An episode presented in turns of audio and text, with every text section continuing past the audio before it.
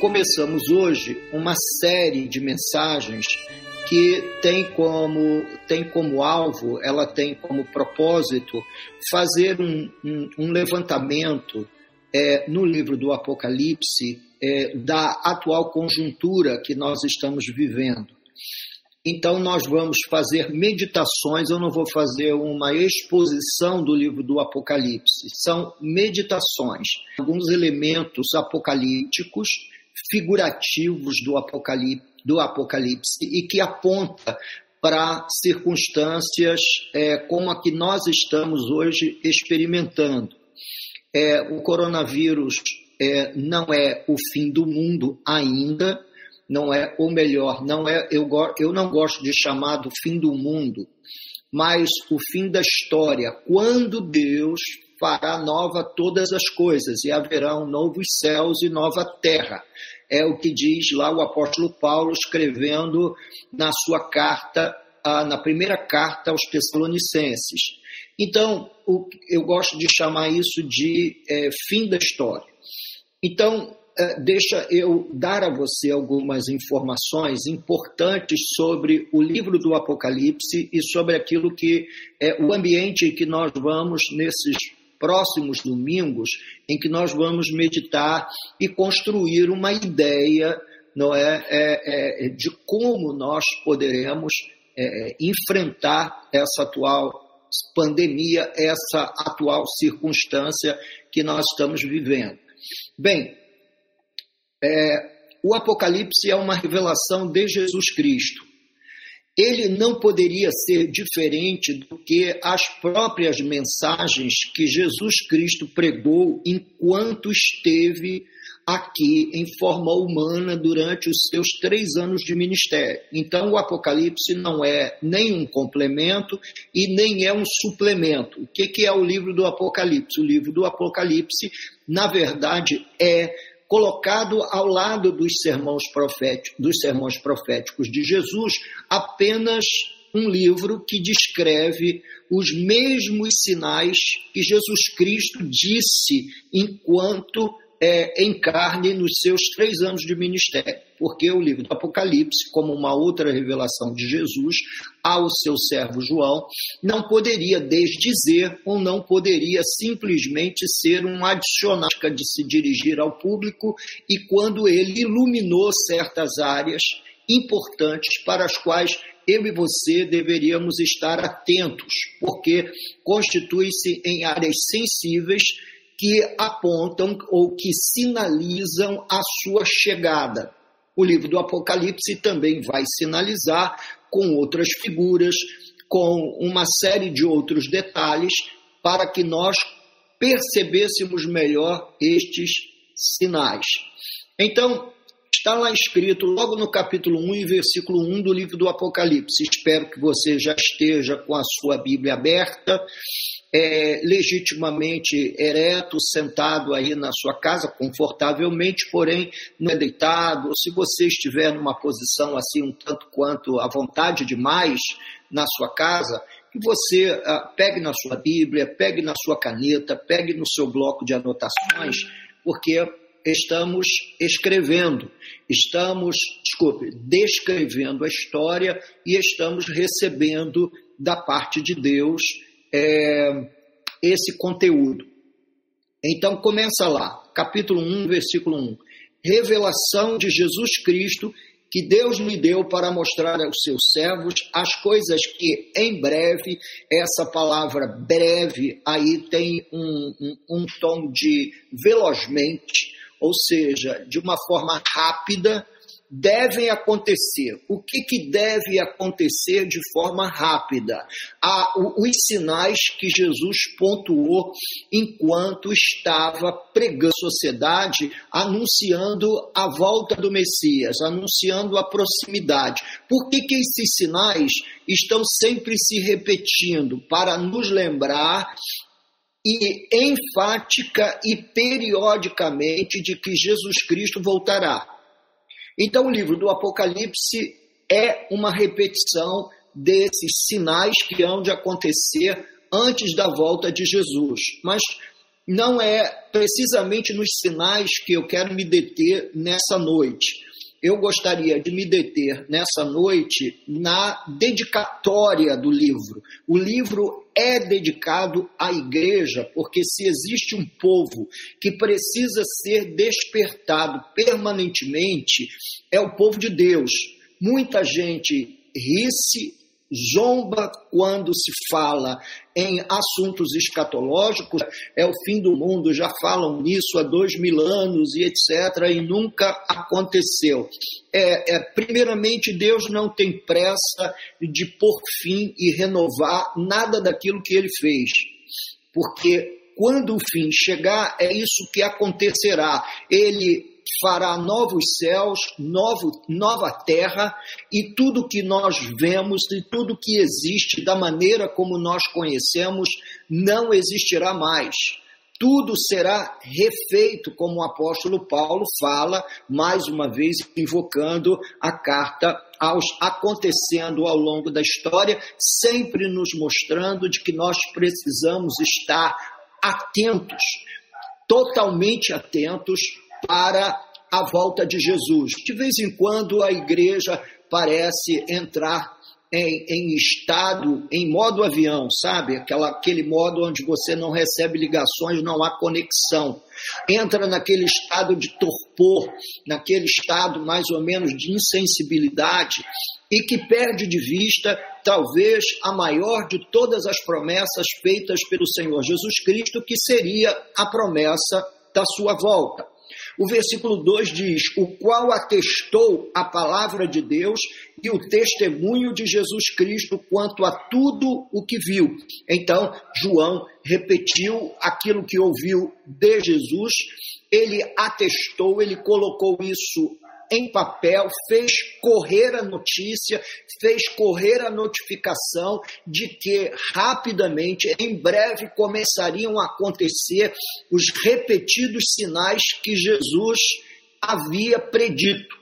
No versículo 3, nós encontramos uma bem-aventurança que faríamos muito bem a todos nós crentes nos estimularmos e nos consolarmos com essa bem-aventurança ele diz: Bem-aventurados aqueles que leem e aqueles que ouvem as palavras da profecia e guardam as coisas nela escritas, portanto, porque nela escritas e não nelas escritas, porque na verdade o testemunho é da profecia.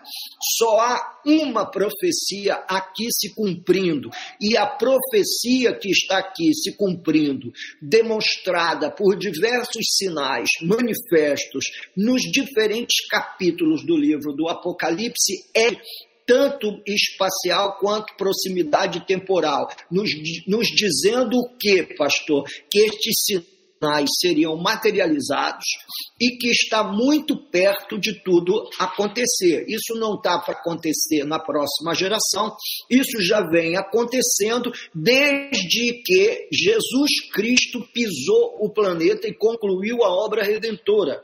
Portanto, quando Jesus disse lá na, no, na, na cruz do Calvário, está consumado, inaugurou-se um tempo que nós biblicamente definimos como os últimos tempos.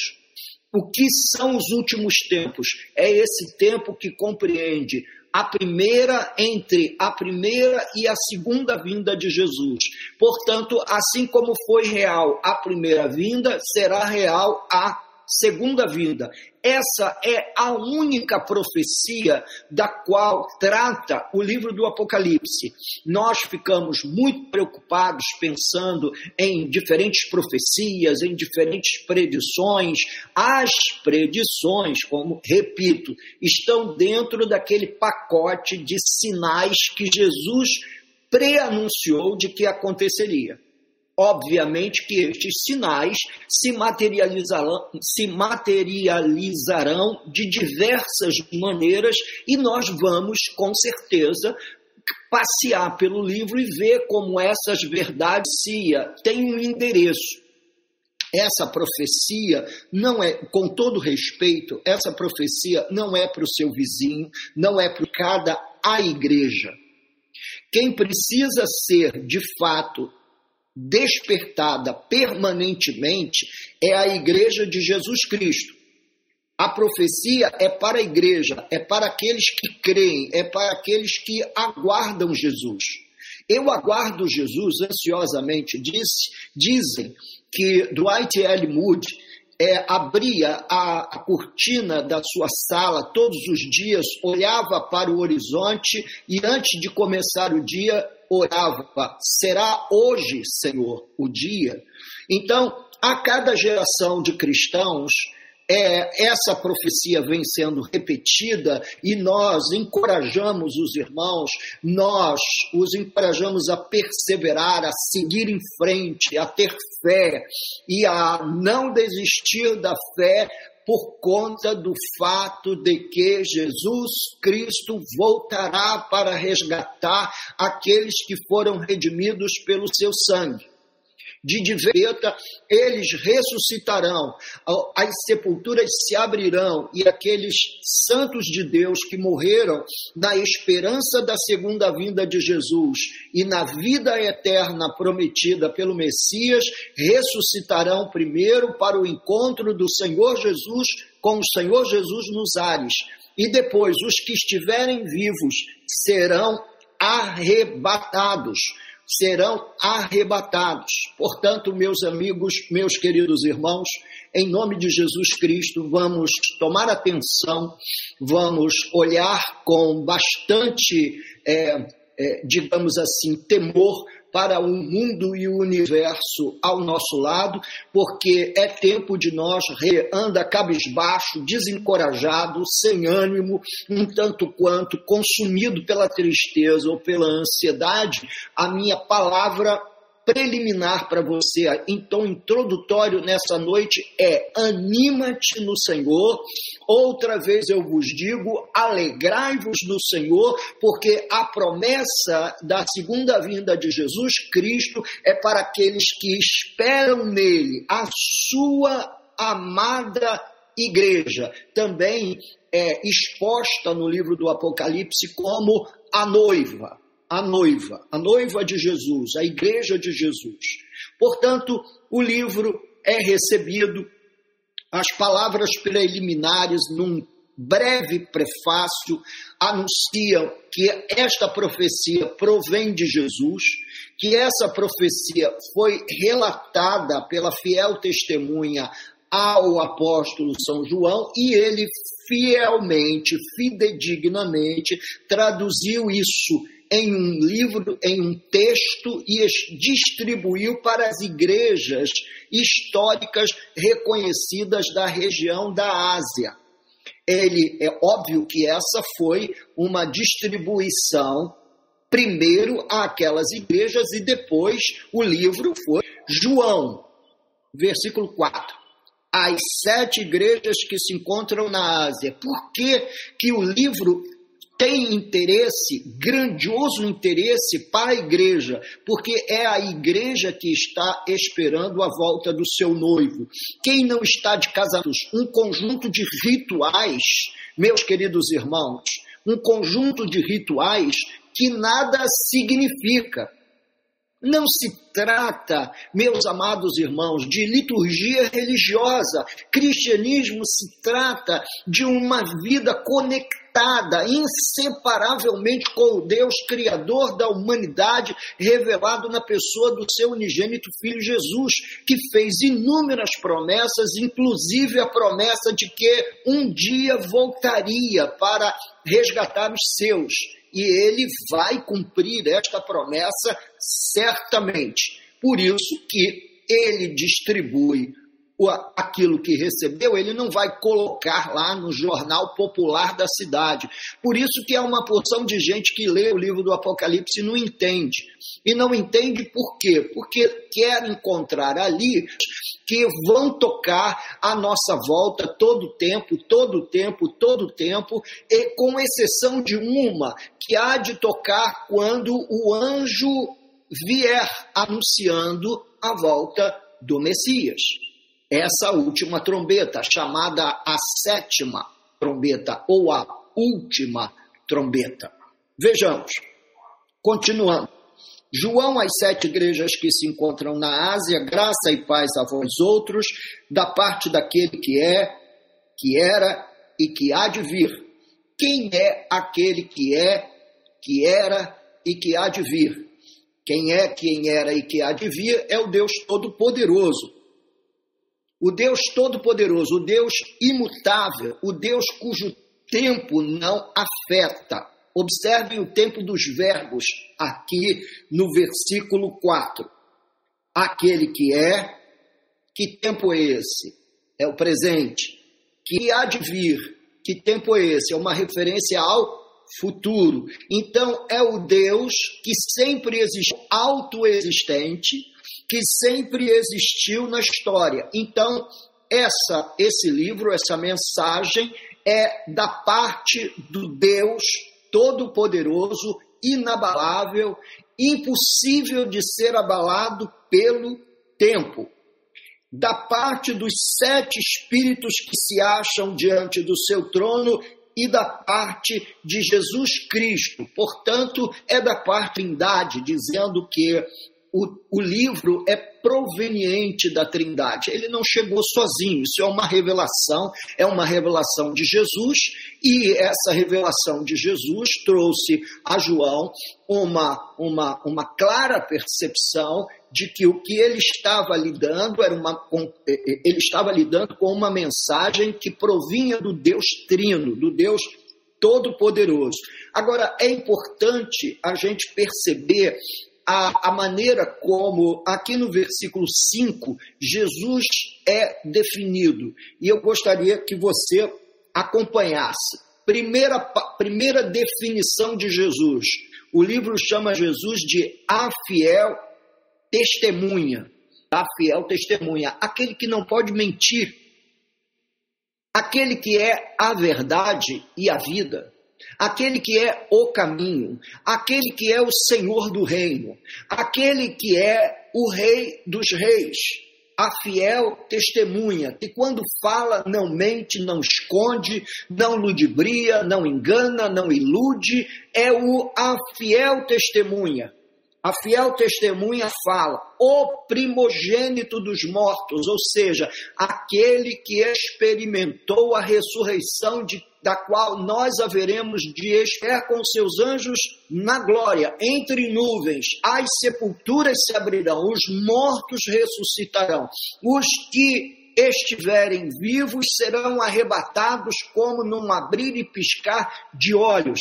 Mas antes desse acontecimento, antes desse toque final da trombeta, haverão sinais que se cumprirão na terra até a volta de Jesus. Pastor, onde o Senhor enca... onde o Senhor é, encaixa a pandemia do coronavírus ou a fome ou a peste ou essa economia doida que existem nas nações. Bastou duas semanas, três semanas de portas fechadas para nós apreciarmos a economia se dizendo, o dinheiro desaparecendo e virando cinza. De repente, o dólar é, é, foi lá para a estratosfera, de repente a própria economia americana deu um passo atrás, o mundo economicamente foi abalado. Pastor, isso é um sinal a respeito do qual nós precisamos tomar muita atenção? Sim. Apocalipse, a volta de Jesus. Todos perceberam bem? Se vocês perceberam bem, me deixa saber aqui no chat. Entendi, pastor. Está tudo compreendido. Depois, no final, a gente pode fazer um, uns 15 minutos, aí 20 minutos de perguntas e respostas. É a fiel testemunha, ele não mente. O primogênito dos mortos, aquele que provou a vitória da, sobre a morte, é o primeiro primogênito, aquele que se manifestou primeiro, e nós iremos depois, nós também gozaremos e provaremos dessa imortalidade da qual Jesus experimentou e o soberano dos reis da terra. Portanto, o, o, os reis da terra caçoam dele, é o Salmo 2 não é? Das suas algemas, e nós sabemos muito bem por que, que os reis da terra fazem isso. Porque eles estão sob o comando do pecado, estão guiando nações inteiras sob a força da sua pecaminosidade e natureza humana decaída. Essa semana que passou, a, a, a esposa do presidente apareceu sem dar uma palavra, com uma camiseta escrito Jesus, isso já foi um escândalo.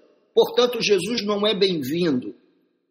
Ele é o soberano dos reis da terra, mas os reis Tir, que você não se esqueça, jamais se esqueça que ele triunfou sobre a morte, que ele é a fiel testemunha, ele não andou aqui falando mentiras para nós, que ele é o soberano de toda a terra e que por seu sangue nos libertou dos nossos pecados e nos constituiu reino, sacerdotes para o seu Deus e Pai.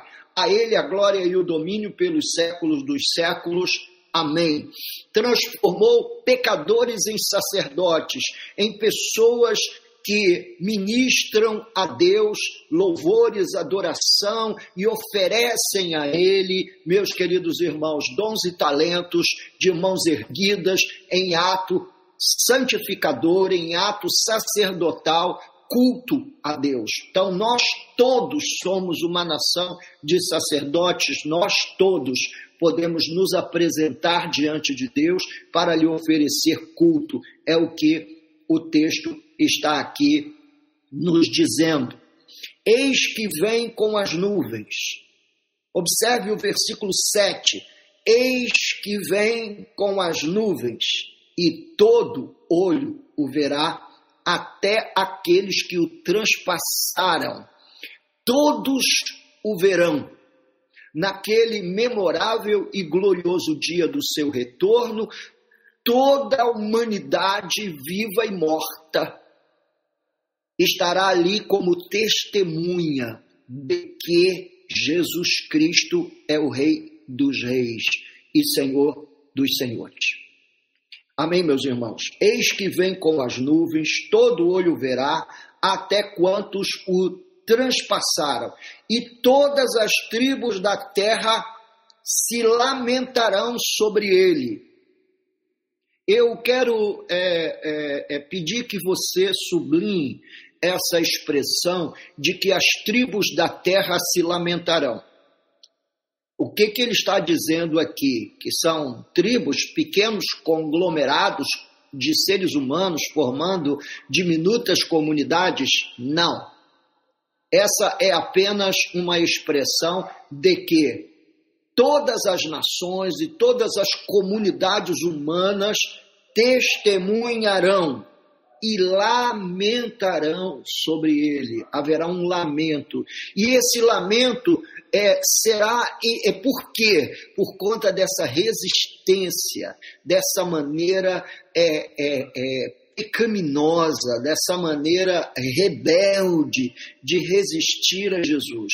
Há uma resistência no mundo a Jesus, há uma resistência nas sociedades, há uma resistência no ser humano, como se crer em Jesus fosse, na verdade, algo assim, tão pequeno objeto. O livro foi dado à igreja essas promessas são minhas, essas promessas são suas, essas promessas estão relacionadas com todo aquele que crê em Jesus. Por isso, todo aquele que crê em Jesus precisa considerar os sinais da sua vinda.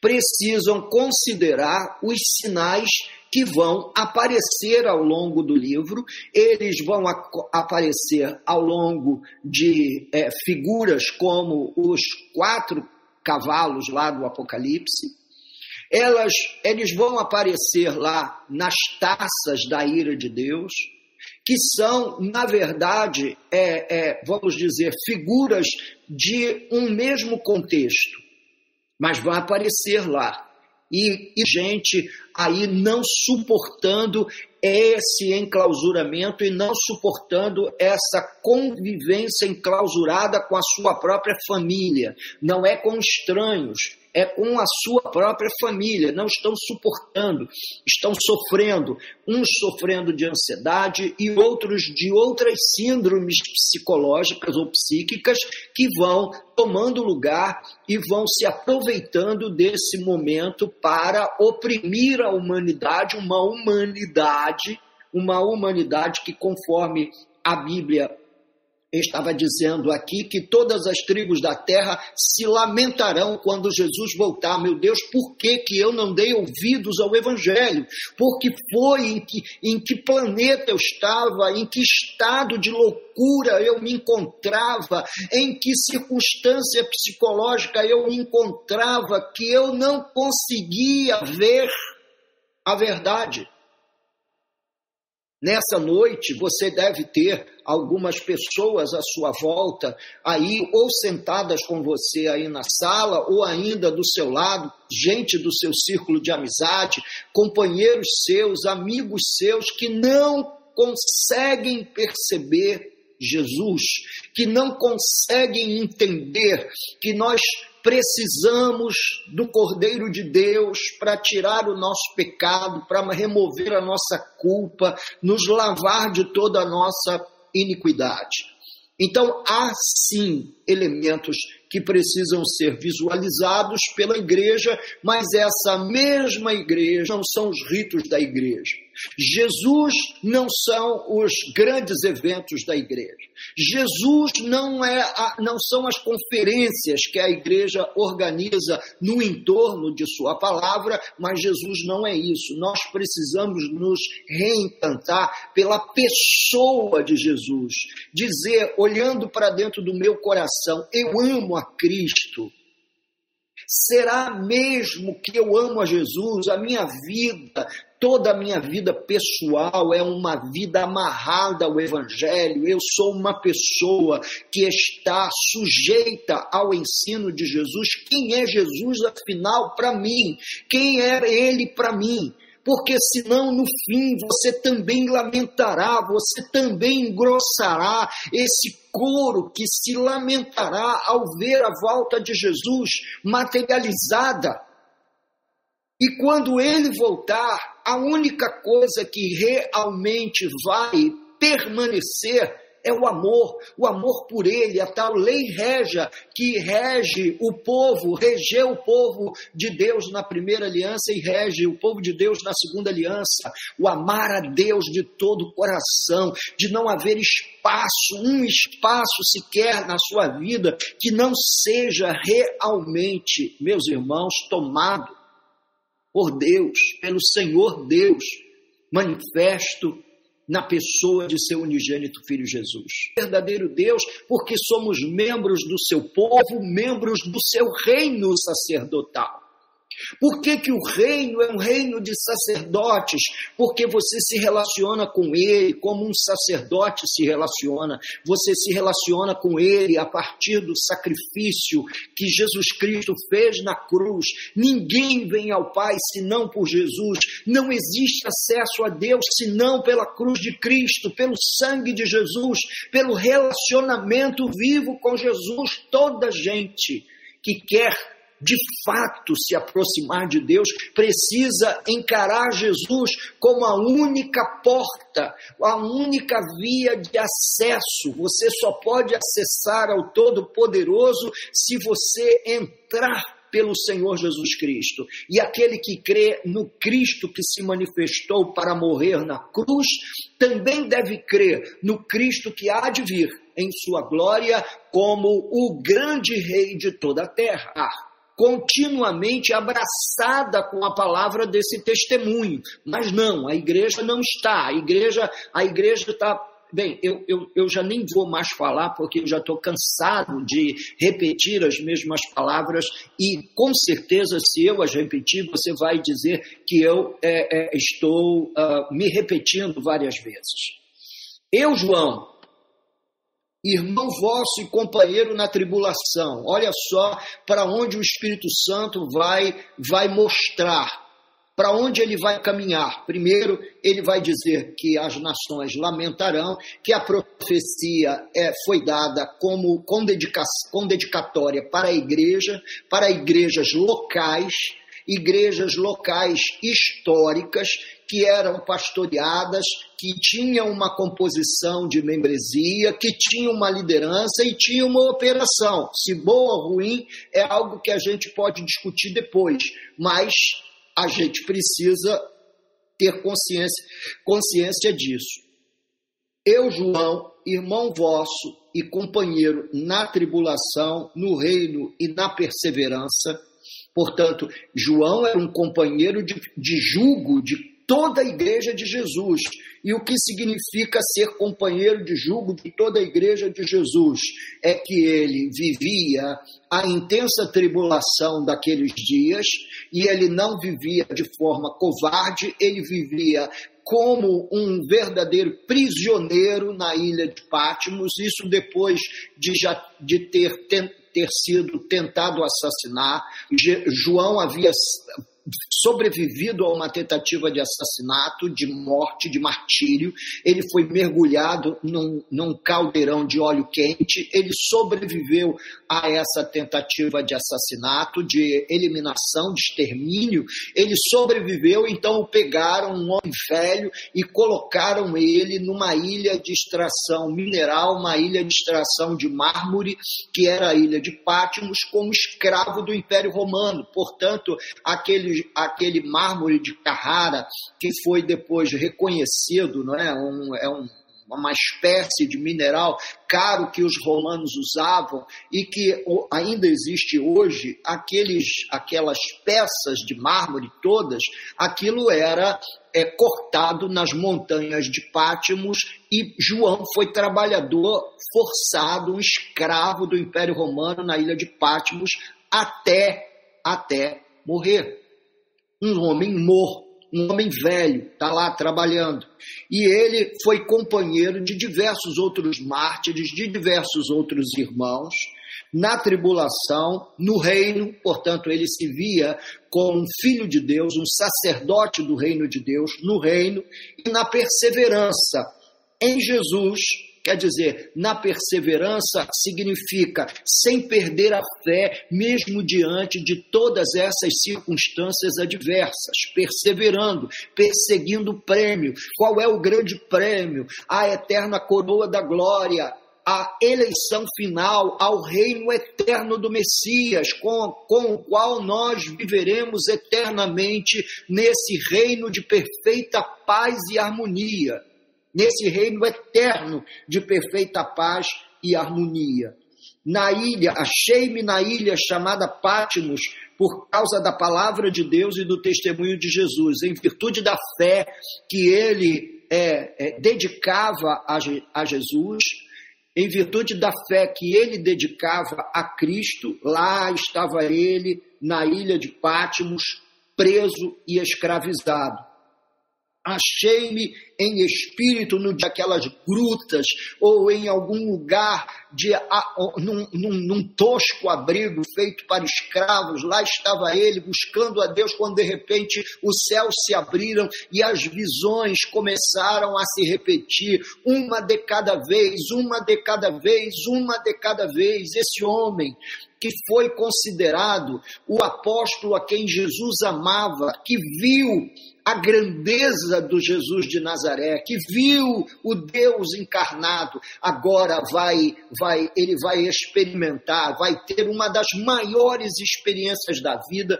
porque ele vai constatar que o Jesus de Nazaré, o Jesus de Nazaré, meus queridos irmãos, apresenta-se para ele como glorificado, o Cristo cheio de glória, o Cristo grandioso, o Cristo majestoso, como que dizendo: Não temas, eu venci tudo, eu estabeleci meu reino, o reino está estabelecido e eu vou voltar para julgar as nações da terra. Eu vou voltar e nesse, nessa volta eu julgarei as nações da terra. Então nós precisamos parar de ter medo, de crer na ira de Deus, no juízo de Deus, no exercício do juízo de Deus sobre a raça humana.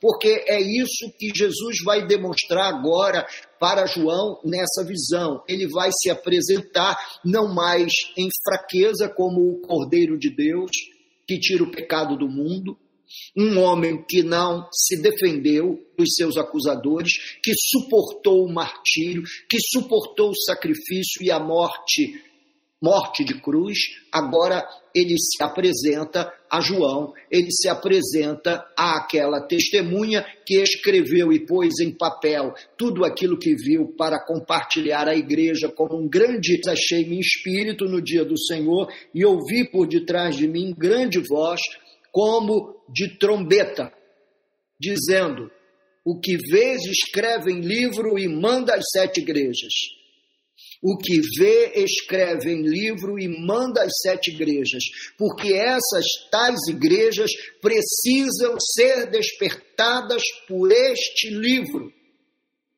Entenda, meu irmão, você também precisa ser despertado por esta profecia. Você precisa ser despertado para o fato de que Jesus Cristo há de voltar.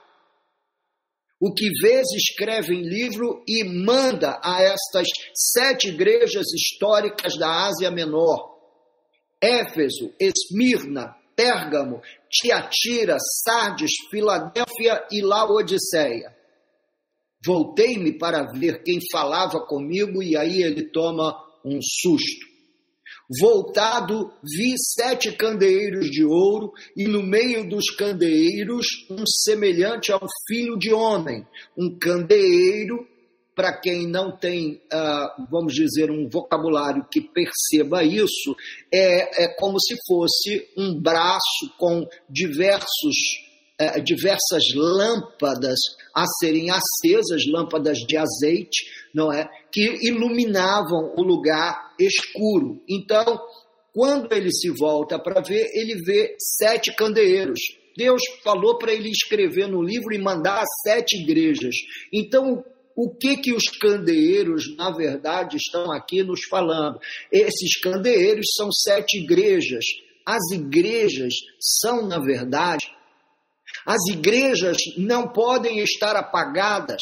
Se elas estiverem com as suas lâmpadas apagadas, meus queridos irmãos, não há iluminação, as pessoas não ouvem o Evangelho, elas não ouvem a palavra da cruz, elas não ouvem a palavra de Jesus.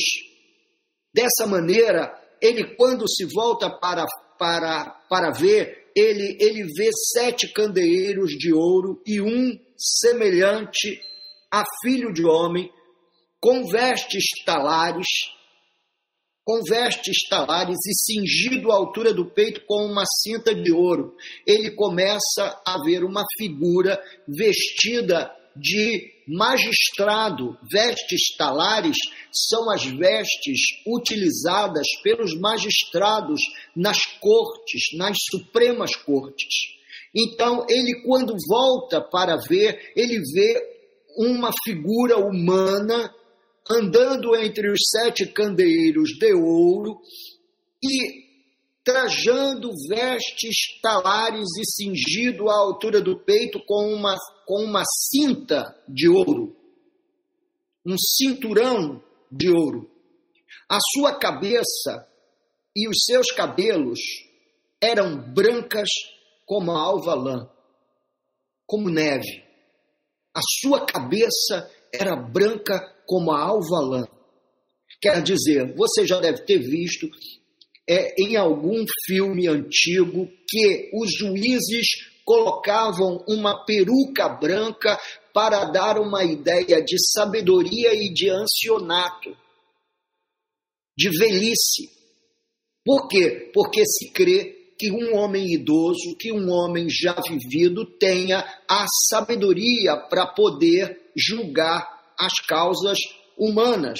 Então é isso que João vê, mais um sinal de que ele vê a figura do juiz de toda a terra. A sua cabeça e os seus cabelos eram brancos como a alva lã, como neve. Os olhos eram como chamas de fogo os pés semelhantes ao bronze polido, como que refinado numa fornalha. Portanto, isso fala da estabilidade da figura do juiz de toda a terra. Ele é inabalável, não há nada que possa abalar a Deus. As nossas angústias não abalam, as nossas ansiedades não abalam. Nós não podemos mover Deus do seu tempo preciso, nós não podemos adiantar, não podemos abreviar, nós não podemos retardar. Deus, Deus está sempre andando no compasso perfeito do tempo e a figura de Deus é de um ser inabalável. Os problemas, as lutas, as dificuldades, as pandemias, as atitudes agressivas dos homens, assim como sua rebeldia, não podem abalar o Todo-Poderoso que tem os pés como bronze polido, como que refinado numa fornalha, a voz é como voz de muitas águas, é uma voz com a contra a qual você não pode competir. Há uma infinidade de vozes no mundo, há uma infinidade de vozes invocando deuses, invocando teorias, invocando rebeldemente outras crenças contra o cristianismo, mas não importa, essas vozes não conseguem competir com a voz do que eu estou falando.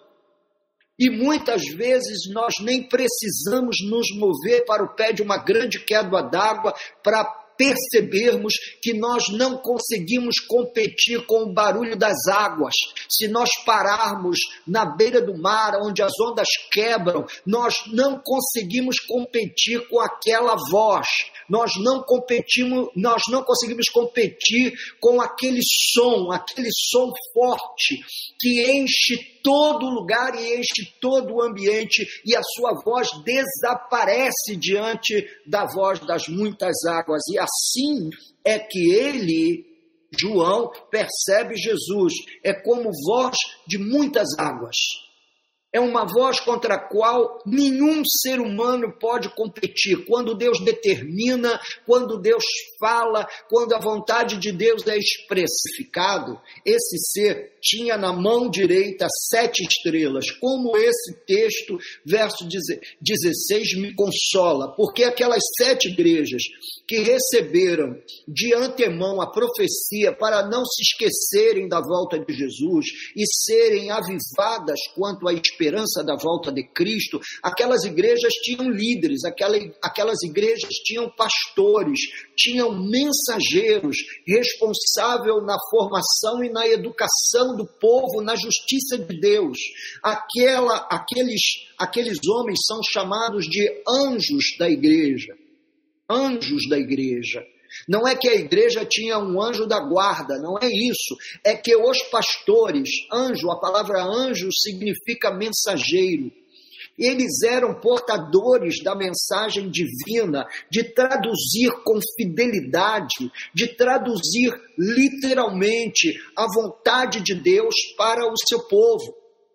Então, esses anjos, ele tinha na mão direita sete estrelas e da sua boca saía-lhe uma afiada espada de dois gumes, direita de Deus esses, os verdadeiros pastores sempre estiveram na mão direita de Deus. Não é, não vai ser só no momento final. Eles fizeram uma jornada de vida aqui na palma da mão divina, por causa do que? Do supremo chamado que receberam, do supremo evangelho que anunciam e do povo a quem eles se dirigem e aperfeiçoam com ensinos bíblicos voltados à formação discipular de cada criatura humana que para para assistir, que para para ouvir, que para para cultuar nessas igrejas locais. Esse é o pastor, o genuíno pastor, o verdadeiro pastor, que não é abalado por nada, nem por boa ou má notícia, nem tampouco por por circunstâncias adversas,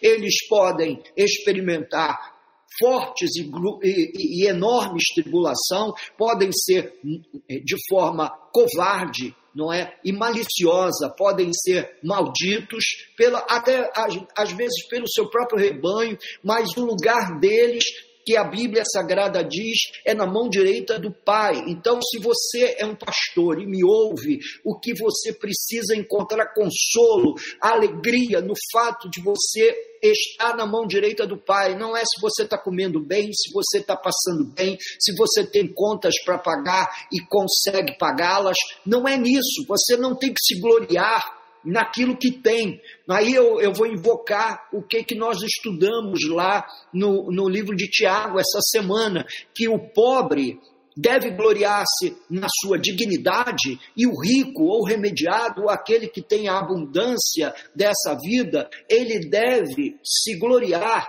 meus queridos irmãos, na sua pequenez, no seu, na, sua, na, sua, no, na sua insignificância, é o que é a palavra que Tiago ensina. Então, o pastor deve gloriar-se, porque graciosamente, e eu vou repetir, pela graça de Deus, eles estão sendo conduzidos na mão direita de Deus, ao seu rebanho, a mais genuína e pura verdade, porque ele é o mensageiro do Senhor dos Exércitos dentro daquele espectro da igreja local, das igrejas visíveis das igrejas tangíveis, das igrejas que nós podemos olhar e visualizar a graça, a glória, o amor de Deus naquele lugar.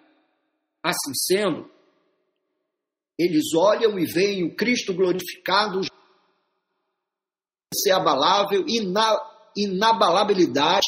Olha que palavra grande, não é? Inabalabilidade. E tinha na mão direita os pastores, que são as sete igrejas, e da boca saía-lhe uma espada de dois gumes. A boca saía-lhe uma espada de dois gumes. A única coisa que você é, ouve da parte dessa e não cauda, absolutamente o que você ouve dos lábios de Jesus é o que ele sempre pronunciou, o sagrado evangelho. E é, e é nisso que a igreja deve colocar seu coração, sua esperança, seu amor, seus afetos, seu coração, suas emoções, seus sentimentos. É no evangelho, o evangelho de Jesus o evangelho de nosso Senhor Jesus Cristo. E outra, outro fato que João nota é que o rosto dele brilhava como o sol na sua força. Então é impossível que um ser humano perdido encare Jesus, olhe Jesus nos olhos. É impossível que você olhe Jesus nos olhos. E por quê, pastor? Porque o seu rosto é brilha mais do que o ele carrega o seu povo na sua mão direita. Quando vi, disse, disse João, quando o vi, caí a seus pés como morto. Ele não suportou aquela e ele cai como morto. Ele cai como morto, porém ele pôs sobre mim a mão direita, dizendo: não temas. Dizendo, não temas. Mais uma vez dizendo, não temas. Não temas. Eu sou o primeiro e o último. E aquele que vive, estive morto, mas eis que estou vivo pelos séculos dos séculos e tenho as chaves da morte e do inferno. Não temas não temos. Escreve, pois, as coisas que viste e as que são e as que hão. As sete estrelas são os anjos das sete igrejas. E os sete candeeiros de ouro são as sete igrejas. Assim, nós lemos e ouvimos a interpretação e aplicação da leitura de Apocalipse capítulo 1 e eu peço que você, meu amado irmão, meu querido irmão, possa ouvir a voz de Deus, ouvir a exortação do Senhor e ter no seu coração reavivada a doutrina a promessa, não uma promessa, mas a promessa da volta de Cristo. Nesse cenário, em total é, temor e tremor, nesse cenário, em total temor e tremor, eu gostaria que nós estamos numa atmosfera que nos remete a voltar a avaliar os sinais que Jesus pontuou da sua vinda. Nós estamos vivendo uma atmosfera inigualável em toda a nossa vida. Você não tem uma outra experiência razoável, comparável a essa, para, para invocar. Eu não tenho, ninguém tem. Deus está fazendo soar os seus alarmes, Deus está fazendo soar os seus sinais e nós precisamos aprender a ouvi-los. Vamos, em nome de Jesus, à presença do Pai, clamar ao único e verdadeiro Deus, à fiel testemunha, ao primogênito dentre os mortos ao Senhor de Senhores e ao Rei dos Reis, pedir, aviva em meu coração a mensagem, a mensagem que traz em si o testemunho de Jesus, igualmente por todos os pastores, em dois especiais e distintos assuntos.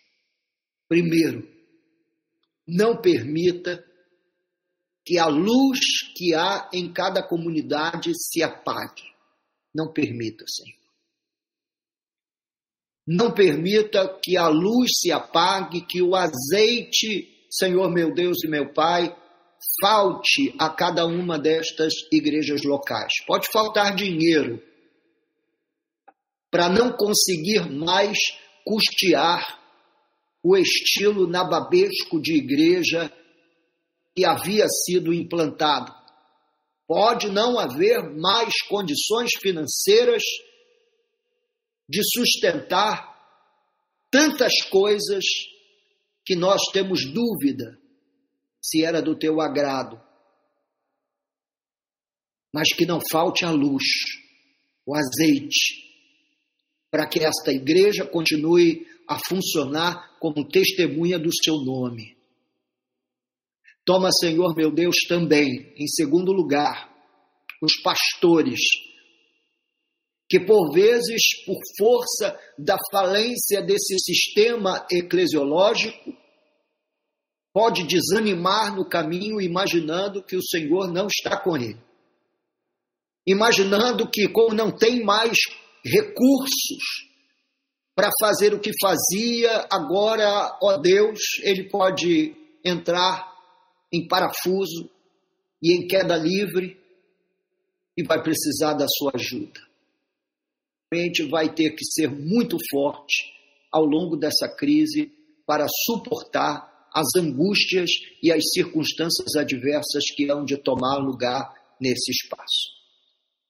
Eu quero orar para que o Senhor reavive seu povo eu quero orar para que o Senhor, em nome de Jesus, possa encorajar seu povo de norte a sul e de leste a oeste. Ó Deus e Pai, desse nome de Jesus, o Senhor possa tocar nessas vidas, ampará-las, fortalecê-las e renová-las, em nome de Jesus, o Senhor e Rei, e que o povo de Deus diga amém.